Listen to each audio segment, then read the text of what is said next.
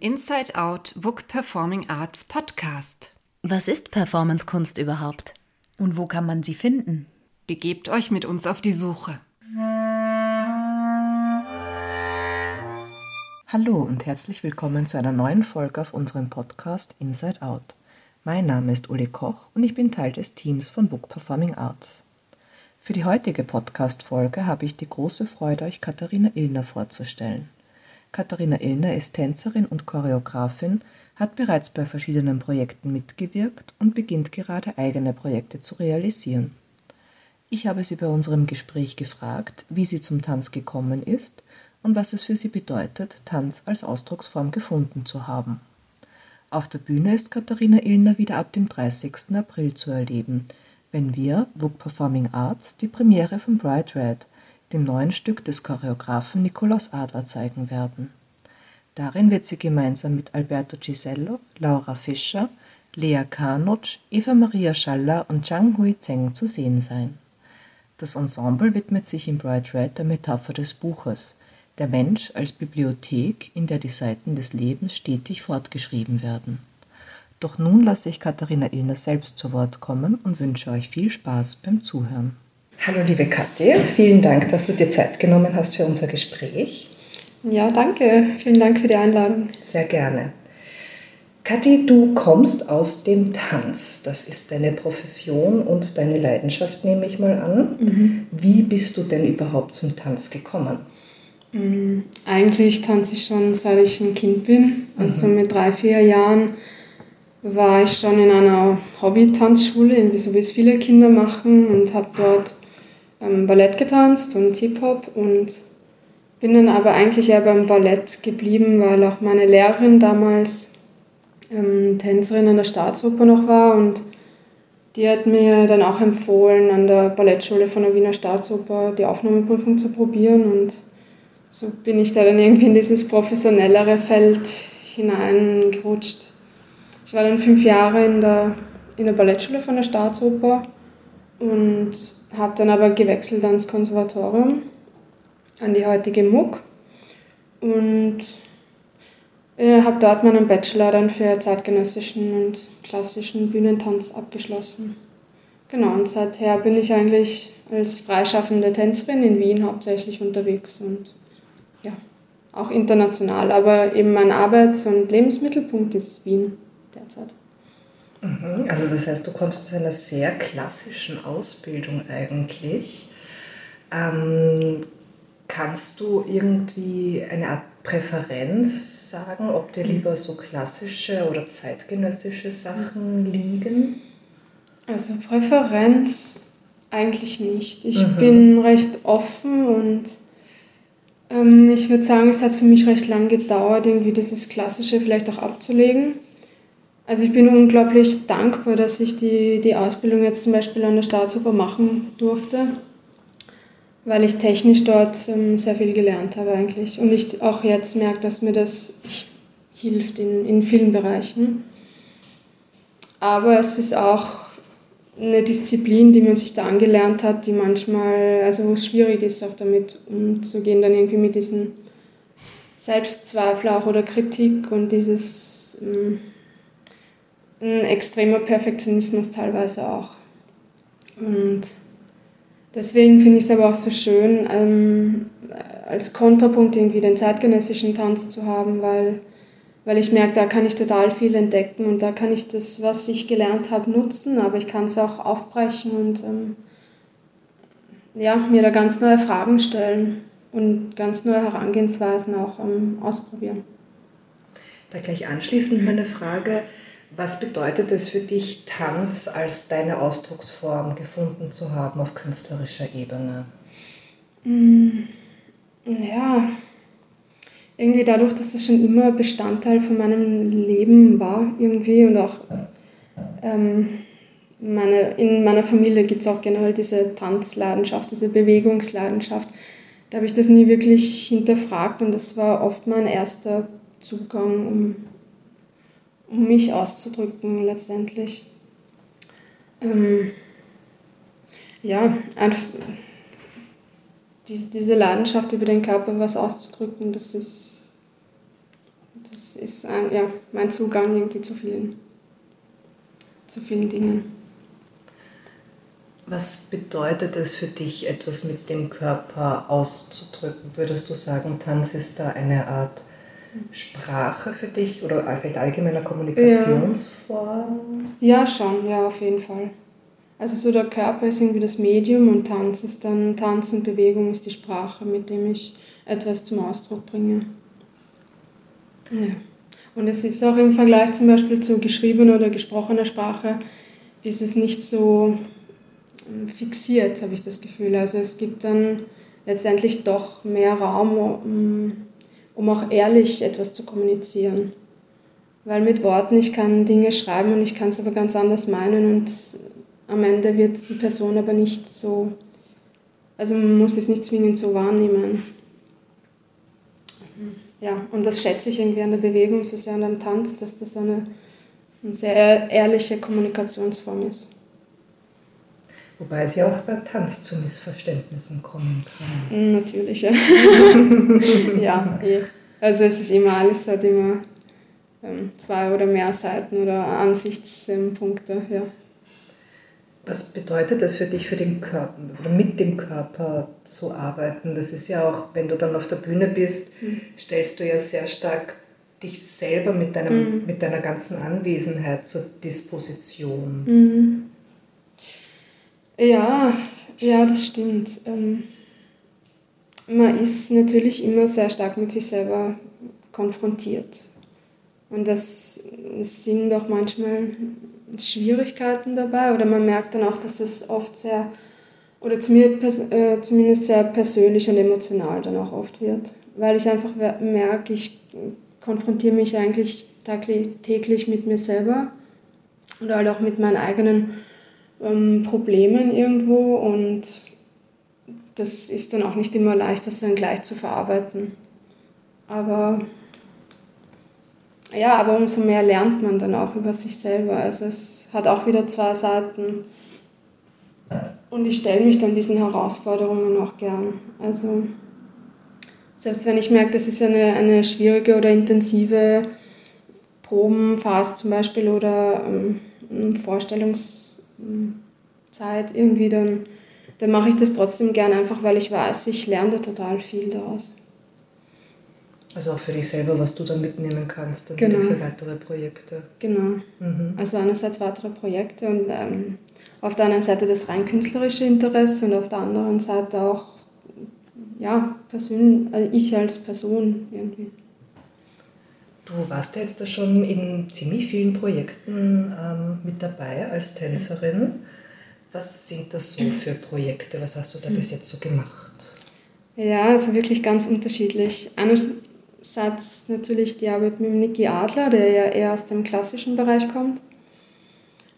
Ähm, andererseits Langzeitprojekte mit Alexander Gottfarb, wo ich dann sechs Stunden am Tag ähm, quasi durchimprovisieren musste oder ähm, ja.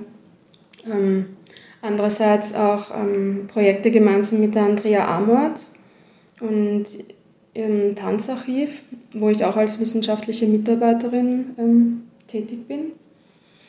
Ähm, aber da ging es zum Beispiel mehr um die historische Kontextualisierung und Reenactments, eben von historischem Material, was auch wieder ein komplett anderer Zugang ist. Ähm, ja, teilweise waren es auch Projekte für oder mit Schülern, also Workshops in dem Sinn oder Vorstellungen für Schüler, was auch wieder ein komplett anderer Kontext war. Ähm, genau, also ganz, ganz verschiedene Vorstellungsformate dann auch. Und nicht nur Vorstellungen in Theatern, auch im öffentlichen Raum, in Museen, in Galerien. Ähm, ja. Überall, wo getanzt wird. Überall, wo getanzt wird, ja. Ähm, was ich da so besonders spannend finde, und das ist jetzt auch so eine, ein bisschen eine persönliche Note, diese Long-Durational-Projekte mhm. finde ich sehr, sehr faszinierend. Und ähm, weil du den Alex Gottfarb angesprochen hast, ich habe mit ihm nach der Produktion der Tanzkompanie Javasi gesprochen und er hat mir da etwas erzählt, ähm, und zwar dieser dass es, dass es für ihn diesen Moment gibt, gerade bei, bei Dingen, die länger auch dauern, wo man einfach nur mehr erschöpft ist eigentlich und mhm. die körperliche Kraft gar nicht mehr da ist. Mhm. Und gleichzeitig ist man so in einem Flow drinnen, dass man das gar nicht mehr merkt und spürt. Also mhm. du nickst schon. Ja, ja. Ist das etwas, was du, was du auch ja. nachvollziehen kannst? Ja, absolut, absolut. Und das ist auch spannend, weil eben diesen Punkt, den merkt man manchmal und manchmal auch überhaupt nicht. Und es braucht, zumindest für mich, braucht es immer extrem lang, bis ich da hineinkomme. Und deswegen finde ich das auch so unglaublich interessant, dass wir auch immer diese Zeitspanne zur Verfügung haben und ähm, eben dieser Punkt der Erschöpfung, ich gehe da oft ganz, also wirklich drin auf, weil ich merke, da kann ich dann komplett loslassen, weil oft habe ich die Kraft dann gar nicht mehr, um ähm, viel über irgendwas nachzudenken. Ähm, ich merke aber dann schon, dass der Körper oft noch viele Reserven hat. Und das koste ich dann sehr gern aus, dass ich dann nicht mehr alles zu denke und mir denke, wie wirkt das jetzt auf den Betrachter, um, äh, schaut das gut aus oder ist das langweilig oder so, sondern da kann ich wirklich mein Gehirn dann abschalten und mich eigentlich voll und ganz der Bewegung widmen und das auch genießen und mir dann auch die Zeit nehmen und loslassen im Körper auch. Also da merkt man dann eigentlich erst, wie kontrolliert man eigentlich davor war. Und das genieße ich dann, dass ich diese Kontrolle eigentlich abgeben kann. Ja. Und wie, wie, wie bereitet man sich auf so eine Long-Durational Performance mhm. vor? Äh, unsere, wir proben schon immer davor. Natürlich kann man nie sagen, wie es dann genau wird. Also was, was wir wissen, das sind diese zwei grundsätzlichen Bewegungstasks. Das eine ist Wiederholung und das andere graduelle Transformation. Und was wir noch wissen, ist eben die Zeit, die wir zur Verfügung haben quasi. Darf ich da gleich mal einhaken? Mhm. Was ist eine graduelle Transformation? Ähm, das ist die Veränderungen, die wir dann, die im Körper stattfinden, dass die nicht unbedingt gleich merkbar sind. Mhm. Also wenn ich eine Bewegung wiederhole, dass ich dann immer ein Stückchen etwas daran verändere und dass der Betrachter dann vielleicht auch erstmal einen Moment braucht, um zu sehen, dass sich da eigentlich etwas daran verändert. Und dass es nicht reine, nicht reine Wiederholung ist, weil ansonsten würde ich ja sechs Stunden lang nur das, dieselbe Bewegung machen. Und eben damit ich auch unterschiedliche Momente durchleben kann ähm, und zu neuen Bewegungen komme, findet dann immer so ein gradueller Shift quasi statt. Mhm. Mhm. Obwohl wir da auch gespielt haben und uns natürlich auch die Frage gestellt haben, wie graduell muss das wirklich sein und was bedeutet überhaupt ähm, Wiederholung und Veränderung. Es gab auch manche von uns, die ähm, mit Akkumulation dann gearbeitet haben, also quasi, dass, dass eine Bewegung gemacht wird und dann kann ich auch mal durch den Raum gehen und irgendwo von ganz neuem ansetzen und ich wiederhole dann aber dieses Muster. Also da, haben, da hat dann auch jeder von uns irgendwie so recht persönliche hm, Zugänge gefunden und die haben wir dann auch alle ausgetauscht untereinander und auch selber ausprobiert, aber ähm, wir haben dann auch unterschiedliche Arten der Wiederholung und der Transformation gefunden. Und da gibt es auch sicher noch so viel mehr Optionen. Mhm. Ähm, Jetzt arbeitest du eben mit Niki Atta zusammen, das ist eure mhm. dritte Zusammenarbeit. Mhm. Und ähm, Niki hat ja doch nochmal eine ganz eine andere Herangehensweise als jetzt das so Long-Durational-Projekte von Alexander Gottfab. Mhm. Ähm, und was, oder so ein Spezifikum von, von Nikolaus Adler ist ja, dass er immer sehr stark mit euch TänzerInnen arbeitet und eure Persönlichkeit auch auf eine gewisse Art und Weise auf die Bühne bringen mhm. möchte. Wie, wie nimmst du diesen Arbeitsprozess wahr? Ähm, also ich fühle mich immer sehr wertgeschätzt und ich merke auch, dass der Niki uns als Tänzern ähm, und auch als Choreografen ähm, total viel Vertrauen entgegenbringt. Weil das Material, das wir kreieren, das lässt oft so, wie es ist oder da da sagt er dann auch gar nicht mehr viel dazu, also zu den Bewegungen an sich. Und mh, mm, so können wir auch individuell sehr stark, also dann auch auf der Bühne heraus oder halt hervortreten. Weil er dann eigentlich, er korrigiert dann nicht mehr wirklich daran irgendwie. Also er setzt das Stück dann schon zusammen. So, ich denke, er hat sehr klare Bilder im Kopf, wie er sich das, ähm, die Struktur an sich vorstellt. Aber dann das Bewegungsmaterial, das kommt immer von uns. Und ja, das ist einfach, also ähm, wie ich schon gesagt habe, ein großes Vertrauen, das einem da entgegengebracht wird. Und, und da fällt es dann natürlich viel leichter, auch in seinen Probenprozess hineinzugehen. Oder es macht dann einfach Spaß, wenn man weiß, man man kann sich da eigentlich voll austoben oder halt auch selber experimentieren. Und hat auch selber eine starke Stimme im Kreationsprozess. Ja. Vielleicht da noch, ähm, wenn, wenn ich noch einmal so die, die beiden Produktionen von, von Alexander Gottfried und Nikolaus Adler so nebeneinander legen kann, als einfach zwei markante mhm. Beispiele, ähm, war es ja bei, den, bei dem Projekt von, von, von Alex ja doch auch recht frei und improvisieren, wie du vorhin mhm. gesagt hast, während bei Niki gibt es halt doch dann eine recht klassische Stückstruktur. Mhm. Wie, wie findest du diesen, diese beiden Herangehensweisen und was bedeutet es für dich als Tänzerin mit so diesen zwei Anforderungen konfrontiert zu mhm. werden? Ja, beim Niki, das ist zum Beispiel etwas, was ich gewohnt bin, wahrscheinlich noch von meiner Zeit so aus der Staatsoper. Das sind Strukturen, die ich kenne und deswegen fällt es mir auch leicht, irgendwie damit umzugehen. Ähm, und beim Alex ist dann aber eben dadurch, dass es so konträr ist, genieße ich das total, dass, dass ich da diese Struktur auch mal komplett weglassen kann und dass ich mich da den ganz anderen Zugang widmen kann. Und ja, das, also ich improvisiere auch total gern. Zum Beispiel habe ich auch mit Emilio Cevasi gearbeitet und da war das auch eine Improvisation. Und da gehe ich dann genauso drin auf wie, wie in einem Stück von Niki Adler. Ähm, das ja, macht mir einfach beides unglaublich viel Spaß. Und ähm, ich kann aus allem dann irgendwie was herausholen oder diese Essenz finden, die mir dann Freude bereitet. Oder wo ich mir dann eben Fragen stellen kann, die, die ich spannend finde und auf die ich dann eben durch den Tanz irgendwie Antworten, ja, Antworten drauf finde.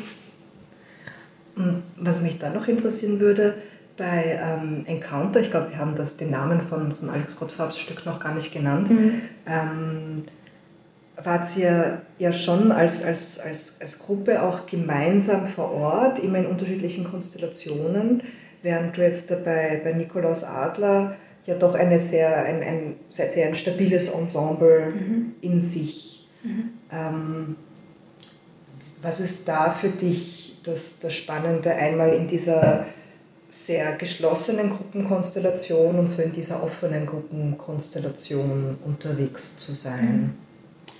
Ähm, in der geschlossenen Konstellation, da kann man sich dann natürlich sehr fein aufeinander abstimmen und wirklich an Details feilen, was sonst wahrscheinlich nicht so möglich wäre.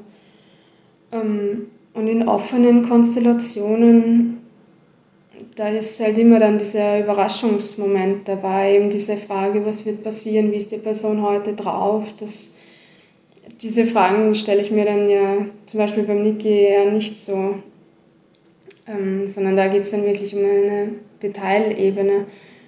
Und beim Alex ja, zum das, das erste Projekt, was ich mit ihm hatte, das war noch Negotiations mhm. in der Neustiftgasse in einem Shop.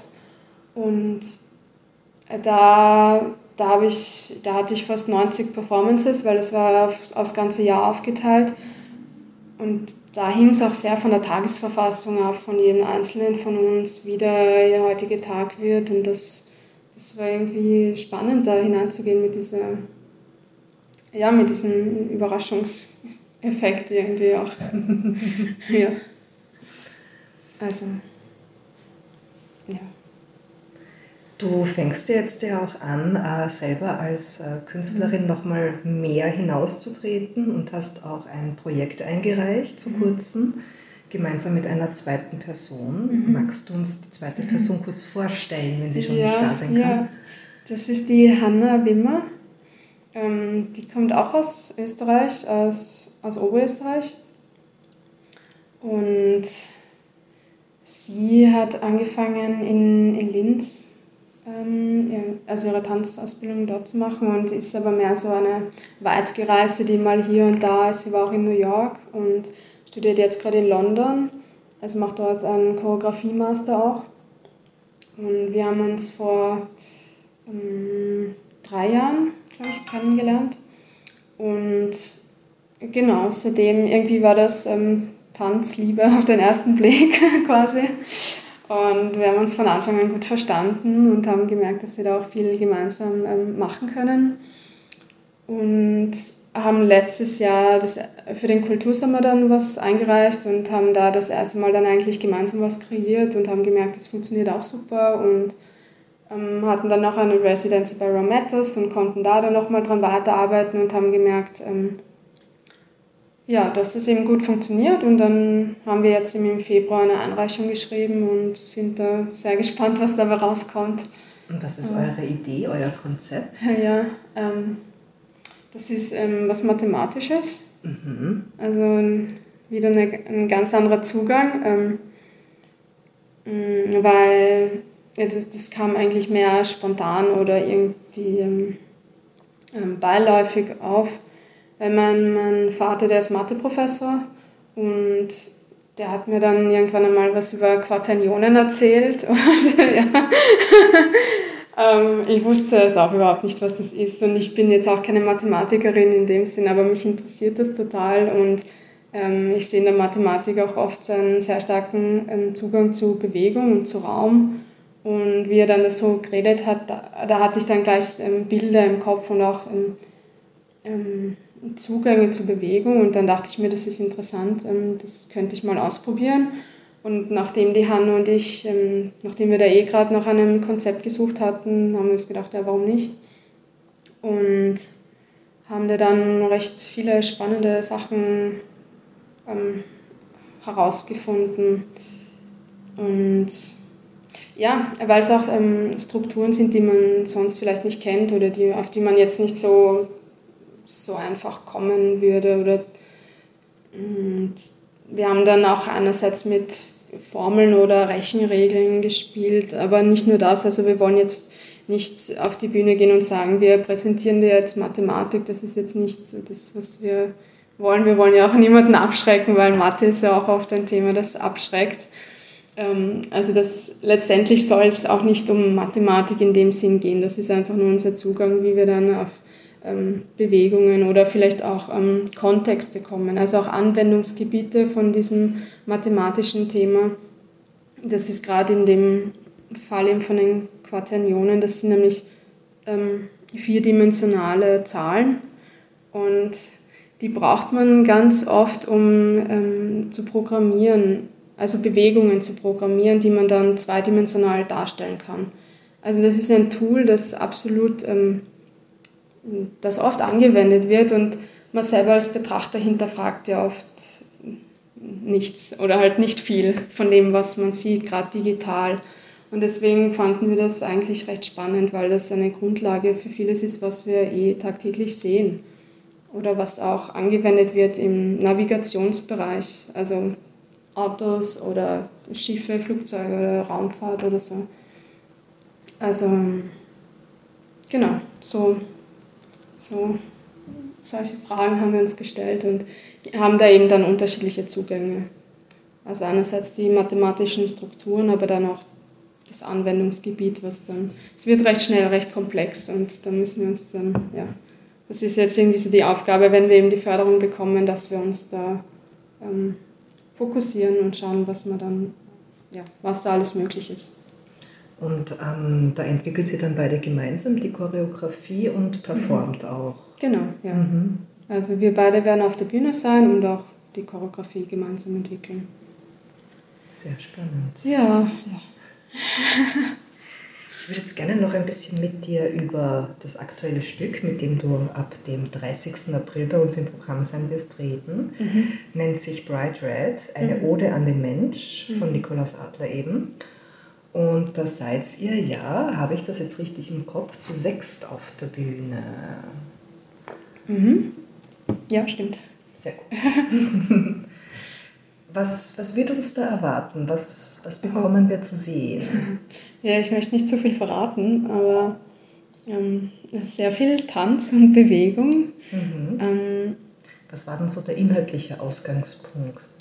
Ähm, das war ein Bücher eigentlich. Im Prinzip geht es darum, dass der Niki mit der Idee spielt, dass der Mensch ein Buch ist und das Leben quasi eine Bibliothek, die ständig fortgeschrieben wird oder ja.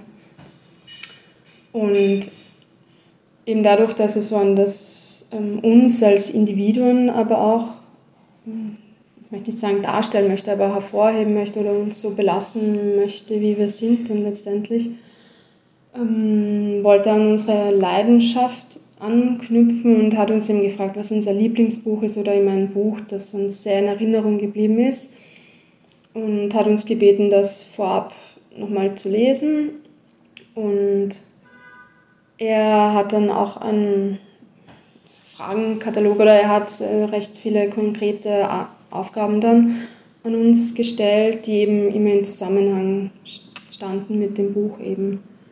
Und genau, eben da, dadurch, dass er uns gebeten hat, unser Lieblingsbuch auszuwählen, das ist eine indirekte, ein indirekter Zugang zu uns als Mensch, anstatt uns eben direkt zu fragen, ähm, was äh, irgendwie wer wir sind oder uns individuell selber zu präsentieren, das fällt dann oft viel schwerer, als wenn man von etwas erzählt, ähm, das man gerne, gerne mag.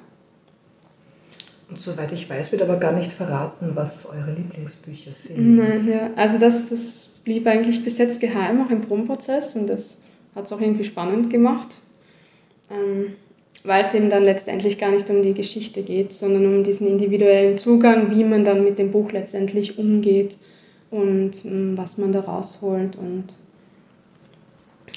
ja, es geht jetzt auch nicht darum, dass jeder von uns eine Geschichte präsentiert. Ähm, sondern eben eher dieser, dieser Umgang damit. Und wie, wie bist du dann an die Sache herangegangen, so ausgehend von dem, von dem Lieblingsbuch? Wie hast du Bewegungsmaterial entwickelt? Sind das dann Bilder, die du relativ schnell im Kopf hast oder ist das etwas, was sich wirklich auch körperlich bei dir zeigt? Ja, beides irgendwie. Einerseits sind es recht konkrete Bilder, die ich dann aber schon abstrahiert habe im Tanz. Also es ist jetzt nicht so eine pantomimische Abfolge. ähm, aber einerseits sind sehr konkrete Bilder, die ich im Kopf hatte und andererseits auch emotionale Zugänge zu dem, was ich zum Beispiel auch gespürt habe, wie ich das Buch gelesen habe. Ähm, ähm, ja, weil gerade bei meinem Buch irgendwie hatte ich da im Prozess des Lesens sind da total viele Emotionen hochgekommen. Und ich habe das vor zehn Jahren, ja, zehn Jahre ist es her, dass ich das Buch gelesen habe und es war mir jetzt immer noch in Erinnerung und das hat damals irgendwas mit mir gemacht, das mir eben bis heute in Erinnerung geblieben ist und deswegen fand ich auch ja, diesen Zugang spannend, also den emotionalen Zugang. Ich stelle jetzt eine Frage, die man gerne auch mal dann so, so Kindern und Jugendlichen stellt. Was wirst du dann machen, wenn du ganz groß bist? Oh Gott. Wow. Also möchtest du im Tanz ja. bleiben? Ja, auf jeden Fall. Also äh, ich habe zum Beispiel auch Ernährungswissenschaften studiert und habe dann danach gemerkt, das ist auch ein Themenfeld, was mich unglaublich interessiert aber das ist letztendlich nicht äh, der, ein Berufsweg, den ich jetzt, zumindest jetzt gehen wollen würde. Ähm, also Tanz und auch Choreografie, das ist etwas, was mich sehr, ja, was immer noch meine Leidenschaft ist.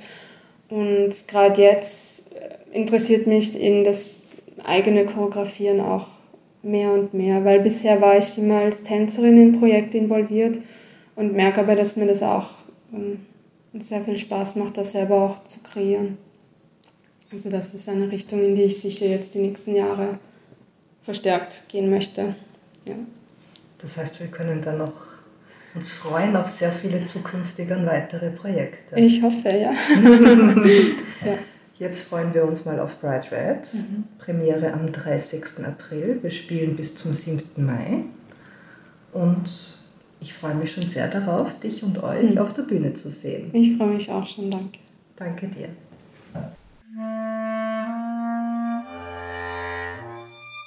Wenn euch der Inside Out Book Performing Arts Podcast gefällt, hinterlasst uns gerne einen Kommentar oder schreibt an performingarts.book.at. Der Podcast ist auf allen gängigen Plattformen online und wir freuen uns, wenn ihr ihn abonniert. Unsere Signation wurde von Julius Werner Kromitschek komponiert und von ihm an der Bassklarinette und mir an der Geige eingespielt. Das aktuelle Programm der WUK Performing Arts findet ihr unter www.wuk.at. Wir, Mareike, Franziska und Felicitas bedanken uns fürs Zuhören. Bis zum nächsten Mal.